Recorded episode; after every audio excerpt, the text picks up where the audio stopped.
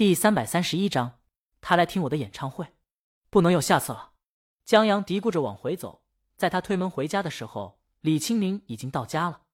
他怀里抱着一把吉他，正盘腿坐在椅子上。床上起来八点半，你做好了早饭。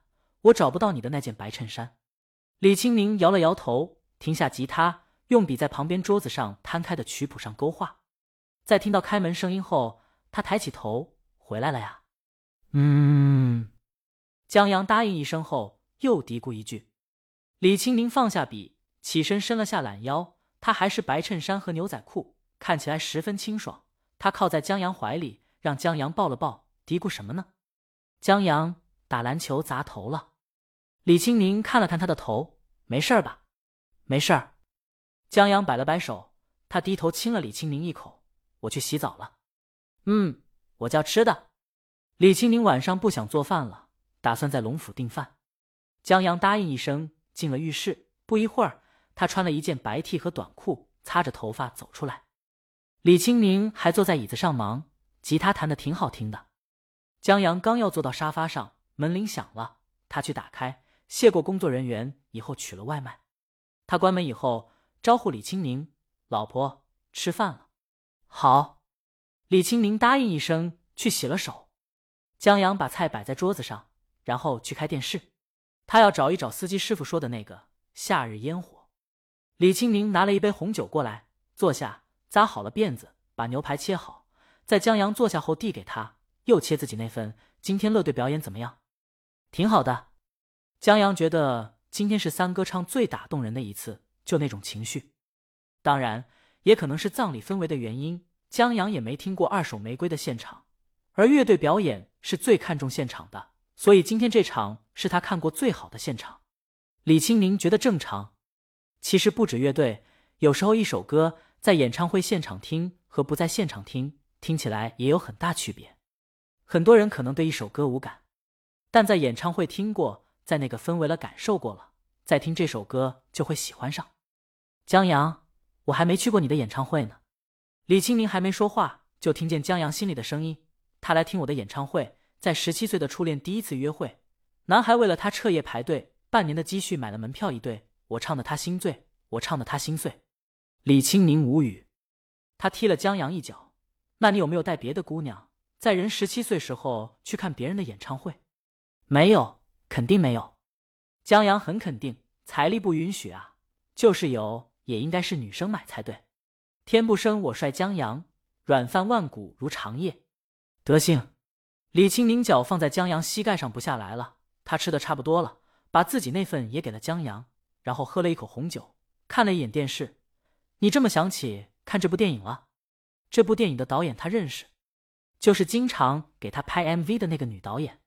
这部电影是他的第一部电影，票房在文艺片里还算不错。江阳，今天坐车的时候，出租车师傅在放这部电影的插曲，我没怎么听过，是吗？李青宁还记得那首歌。这部电影的剧本是女导演根据自己的经历写的。她父亲在她很小的时候去世了，但一直没有一个好好的告别，就挺像情书中的女藤井树。父亲去世没那么痛苦，可能就觉得这孩子薄情，但其实有些东西一直郁结在心里，久久散不去。李青宁当时听了他经历以后，写了这首歌。这首歌是典型的民谣，也是李青宁最拿手的。它的旋律简单，用了 D 大调音阶，音没有跨越，所以缺少那种激昂的变化。和弦用的是民谣中最常见的一级、四级和五级和弦，但在结束的时候，他玩了一个小心机，就是一和弦结束在五音上，这在这个和弦上是一个相对最不稳定的音，所以歌在结束以后就给人一种很脆弱的感觉，就好像没了父亲依靠的小女孩，从而结合歌词和电影中的场景，引发观众共鸣。李青宁把吉他拿过来，调了一下，正好电影演到那一幕，李青宁弹起来，现场真的不一样，江阳都听吃了，以至于在结束后，江阳忍不住说：“老婆，嗯。”李青宁抬头看他，我爱你。李青宁嫣然一笑，我也爱你啊。他喝了一口酒，笑着向江阳挑了挑眉，江阳起身靠过去，把那一口酒全喝了。好了，你收拾碗筷。李青宁继续去忙了。江阳答应一声。他暂停了电影，把刀叉碗筷收拾以后，又继续把电影看完，然后才去了书房，打开文档，正式写起了剧本。这脑袋疼过的就是不一样，下笔如有神。即便如此，写起来也得一段时间。一百分钟的电影，全是叭叭叭的在那说，台词密集，可想而知。李青宁把主歌部分写完，觉得差不多了，看了一眼时间，去洗了个澡，然后去书房叫江阳睡觉。他见江阳写的入神，过去看了一眼文档上八号审判员，我不知道真相是什么，真的，我真不知道，也没人知道，可能是我们错了。但是我们有合理的怀疑，这在我们的社会里是有巨大价值的一种保护措施。谁也不能随随便便宣布一个人有罪，除非证据确凿。李青宁问他写什么呢？话剧本啊。